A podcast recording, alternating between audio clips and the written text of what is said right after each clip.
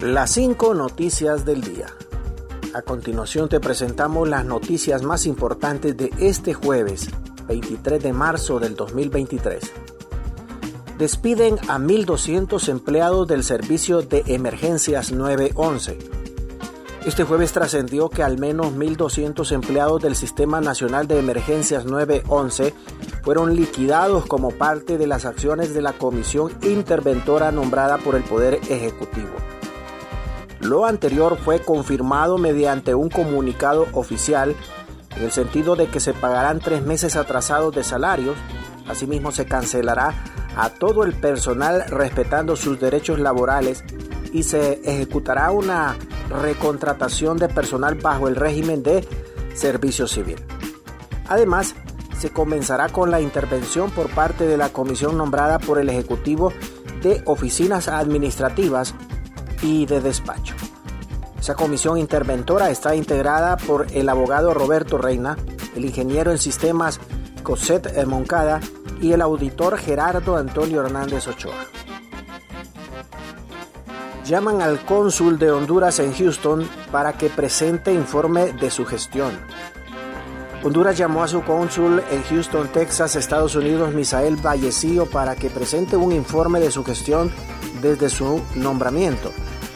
La Secretaría de Relaciones Exteriores y de Cooperación Internacional informó a través de un comunicado de prensa en el que resalta que el llamado se produce en el contexto del respeto del marco legal vigente.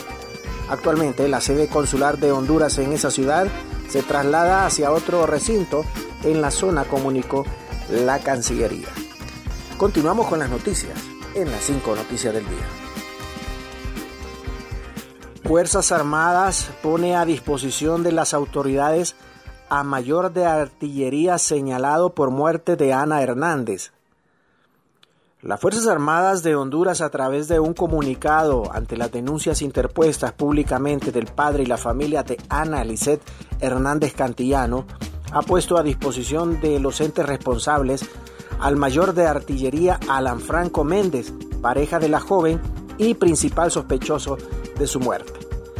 El hecho ocurrido el pasado 19 de marzo, donde la joven Ana Hernández fue encontrada sin vida en la residencial Villa Floresta, salida al sur del país.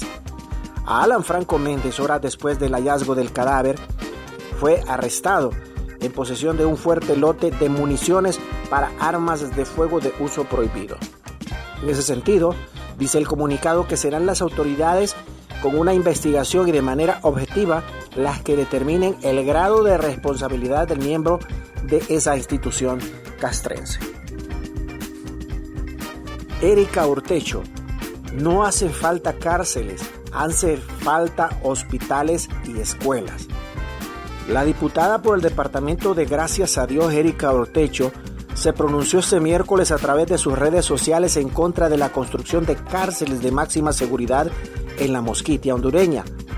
Indicó que esa zona del territorio nacional necesita construcción de escuelas, hospitales, canchas y no cárceles. En el país y en específico los pueblos originarios de la Mosquitia tienen brechas históricas en salud, educación, energía y empleo, por mencionar algunas. Es el departamento con, el con la mayor riqueza biológica y cultural.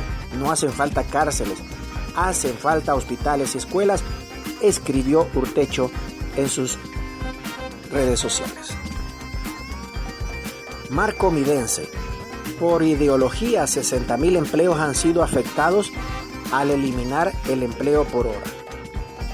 El diputado del Partido Nacional Marco Midense lamentó este jueves que por ideología 60.000 empleos han sido afectados al eliminar el empleo por hora. En su cuenta de Twitter publicó, son bárbaros, 60.000 empleos afectados por ideología al eliminar el empleo por hora. Estamos en tiempos diferentes. La pandemia cambió todo. El mercado laboral es dinámico. 1959, año del Código de Trabajo, y 2023 son muy distintos. Ajustemos la ley al contexto protegiendo al trabajador, dijo Marco Midense. Gracias por tu atención. Las cinco noticias del día te invita a estar atento a su próximo boletín informativo.